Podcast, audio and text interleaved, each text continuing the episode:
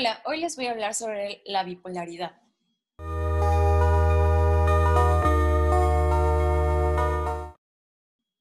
Quiero mencionarles que este es el último episodio del segundo bloque. En este segundo bloque yo quería darles cierta información sobre los trastornos que comúnmente utilizamos en nuestro lenguaje. Como ya les había mencionado, que la importancia que hay al momento, al momento de expresarnos de mejor manera con respecto a este tipo de temas que son muy delicados. Espero que haya eh, ayudado de cierta manera para que nosotros ahora tengamos un poco más de conciencia al referirnos a este tipo de palabras como son la depresión, la ansiedad y en este caso la bipolaridad. Bien, quiero mencionarles que tenemos la mayoría de nosotros tenemos una idea de lo que es la bipolaridad. Nosotros nos referimos a cuando alguien es bipolar o a nosotros mismos, cuando tenemos cambios repentinos, por así decirlo, de nuestras emociones. Por ejemplo, yo ahorita este, me siento enojada y de repente algo me hace reír y entonces me, me comienzo a reír. Y a veces nos referimos a este tipo de comportamientos, por así decirlo, de que empezamos a decir es que soy bipolar, ¿no? Entonces, espero que les pueda ayudar este video para poder aclarar un poquito más o menos de qué se trata este trastorno. Y bueno, efectivamente el trastorno bipolar tiene que ver con este tipo de cambios de emociones. Este tipo de, este tipo de cambios de ánimo es repentino y es poco común. Eh, también comprenden altos y bajos emocionales, sobre todo la euforia y la depresión, y pueden ser en raras ocasiones en un determinado tiempo, por ejemplo, en un año, en raras ocasiones, pero también puede ser lo contrario, pueden ser en varias ocasiones durante un año. Entonces, como ya les había comentado en el episodio anterior, lo ideal es que si ustedes se identifican con alguno de los síntomas que ahora yo voy a mencionar y alguno de los ejemplos o incluso algunas de las causas de este trastorno, los vuelvo a invitar a que vayan con un profesional y los pueda diagnosticar. No solamente se queden con todo esto. La información que yo les doy ahora es un tanto reducida, precisamente pues por el tiempo, eh, y de alguna manera puede ayudar, pero les invito a que vayan con un profesional a que los diagnostique y no se autodiagnostiquen. Bien, les voy a dar algunos ejemplos sobre la bipolaridad. Les voy a dar tres ejemplos. El primer ejemplo de un trastorno bipolar puede ser que a lo mejor tenemos un episodio de depresión mayor. Es importante aclarar que no solamente la bipolaridad tiene que ver con los cambios, cambios repentinos, sino también con la intensidad de las emociones que podamos tener. Entonces, es una, es una tristeza muy, muy, muy grande, por lo tanto, se refiere a depresión. Entonces, podemos tener algún tipo de episodio depresivo. Después tenemos algún episodio de euforia.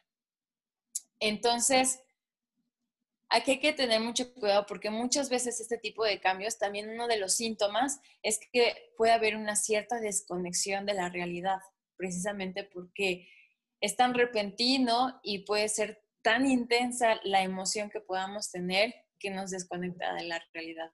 Otro ejemplo puede ser que a lo mejor podemos tener un episodio de depresión mayor o varios episodios dentro de, de un determinado tiempo. Otro ejemplo podría ser lo contrario que había mencionado. Podemos tener muchísima euforia en un momento y de repente tengo muchísima depresión o muchísima tristeza. Entonces estos cambios repentinos y estas emociones tan agudas son las que caracterizan a este tipo de trastornos bipolar. Bien, algunos de los síntomas pueden ser el comportamiento desorganizado. Esto no tiene que ver con que a lo mejor este, no llevo una rutina, no tiene nada que ver con eso, simplemente que ciertas actividades que lógicamente llevan un orden, no, no, no, no, no lo tenemos.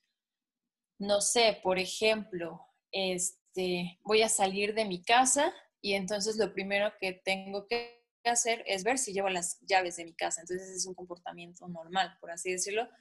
Y un comportamiento desorganizado puede ser que a lo mejor ya me salí de mi casa y lo primero que tenía que hacer es ver si te traían las llaves. Entonces, más o menos es así un comportamiento desorganizado. Las conductas de riesgo que son muy importantes son este tipo de comportamientos que nosotros podemos tener al momento de estar atentando con nuestro bienestar, tanto físico, mental, emocional, ¿no? Por ejemplo, puede ser que haya mucho frío afuera y entonces yo estoy dentro de mi casa, muy calientito, muy calientita, y me salgo sin cubrirme el cuerpo. Entonces, sabemos que si nos salimos de esa manera nos puede dar una enfermedad, ¿no? Entonces, de repente tenemos estas conductas de riesgo para con nosotros. Irritabilidad, todo el tiempo estamos de esta manera. Deseo sexual excesivo, eh, delirios, como lo había comentado, episodios anormales de optimismo. De repente conocemos a, personas que decimos, ah, todo el tiempo estás feliz, pero nos damos cuenta cuando es excesivo, nos damos cuenta cuando son, no es, no es normal estos, este optimismo que pueden llegar a tener. Sí, sí es evidente este tipo de, episodios. Tensión, eh, puede ser muscular, este, igual mentalmente todo el tiempo estamos estresados. Aumento de la actividad o energía, podemos estar haciendo muchísimas cosas, este, o incluso podemos buscar algunas actividades para llenar nuestro día. Entonces, todo el tiempo estamos haciendo algo. Y esto incluso nos lleva a, otro síntoma que es menor necesidad de dormir. Como tengo menor necesidad de dormir, aunque duerma tres horas, no me ocurre nada, pero yo necesito estar haciendo algo todo el tiempo. Frenesí de ideas, todo el tiempo tengo pensamientos, pueden ser, este, por lo regular son pensamientos irracionales, ¿no? Eh, distracciones, algunos comportamientos compulsivos, por ejemplo, comprar de manera compulsiva, este, comer de manera compulsiva, este, no sé, bueno, todo este tipo podemos tener actividades o comportamientos de, de esta forma. Sentirse vacío, desesperanzado, desesperanzada. Y bueno, este es uno de los síntomas que hemos mencionado en, en diferentes trastornos, que es la pérdida de interés. Pérdida de interés en actividades que yo realizaba y me generaban placer. Bien. Existen otros, otros muchos síntomas de esos, pero bueno, estos son los más generales. Y bueno, ahora les voy a hablar sobre las causas, las posibles causas de, eh, de la bipolaridad. La primera que también ya hemos mencionado, que son, es la genética, es importante aclarar que este trastorno de bipolaridad, sobre todo si nuestros papás están padeciendo o padecieron este tipo de trastornos, eh, es muy probable que nosotros como hijos también lo podamos padecer. Periodos de mucho estrés. Eh, aquí quiero hacer como un paréntesis. Eh, últimamente me he dado cuenta que estamos viviendo en una época donde tenemos muchísimas actividades y no nos estamos dando cuenta que también necesitamos tiempo para nosotros mismos yo les invito a que se den un tiempo, se den un tiempo para descansar, se den un tiempo para comer, se den un tiempo para, eh, por ejemplo, la higiene. De repente pensamos que es más importante estar haciendo nuestras actividades que nos están generando también estrés por estar haciendo tantas, tantas actividades, que se nos olvida lo, lo esencial, ¿no? Como es el comer bien, como es el descansar bien. Entonces, yo les invito a que vean echen un vistazo a su rutina y modifiquen un poquito esta parte y pónganle más atención a lo que ustedes necesitan para poder seguir haciendo todas esas actividades. Entonces, esta es uno de, una de las causas que son los periodos de muchísimo estrés. Bien, algunos traumas pueden ser psicológicos, físicos, esto, esto también es muy importante, eh, algunos factores, como ya un poquito más externos, como son las drogas, el alcohol, el consumo de, drogas o alcohol en exceso, nos pueden llevar a no solamente a este tipo de trastornos bipolar, sino a otro tipo de trastornos. Entonces hay que tener mucho cuidado con eso. Bueno, este tipo de trastornos también puede causar otros trastornos. Entonces, eh, es como tener uno y otros y otros y otros. Entonces, sí, hay que tener mucho cuidado. Este, este tipo de trastorno puede causar trastorno de ansiedad generalizada, que es uno de los trastornos que había mencionado yo en el episodio anterior sobre la ansiedad. Y bueno, tiene que ver precisamente con todo esto, ¿no? Con todo lo que me puede generar estrés, ansiedad, este, estos pensamientos que puedo llegar a tener, como lo había mencionado en el episodio anterior. Trastornos de alimentación, también como lo había mencionado anteriormente, podemos tener esta confusión de estar comiendo muchísimo o de no comer nada, por ejemplo. Entonces, esto nos, nos puede generar algún trastorno alimenticio.